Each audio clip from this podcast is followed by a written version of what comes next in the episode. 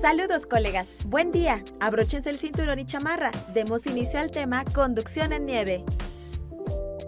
En esta época invernal, es normal que en algunos estados de la República Mexicana, como Baja California, Sonora, Chihuahua, Durango, Tlaxcala, Hidalgo, Puebla, Estado de México y Michoacán, haya caída de nieve. Por tal motivo, te mostramos algunos factores importantes a considerar en condiciones de nieve. Los principales riesgos son Colisiones por alcance, choque contra objeto fijo, carambolas, salida de camino. Quizá te estés preguntando cómo se comporta tu unidad en la nieve. Te lo compartimos. Se pierde la adherencia de los neumáticos hasta en un 75%. El frenado se vuelve complejo.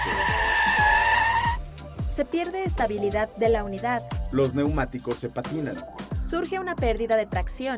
Marta, mi pregunta es, ¿cómo podemos disminuir el riesgo ante la nieve? Muy buena pregunta, Pepe. Te comparto. 1. Aumenta tu distancia de seguridad. 2. Enciende y comunícate mediante tus luces. 3. Disminuye tu velocidad. 4. Frena progresivamente. 5. Evita maniobras bruscas. Tu camino debe estar acompañado con conocimiento y prevención y, por qué no, una buena chamarra para estos climas de invierno. Juntos recorremos más caminos.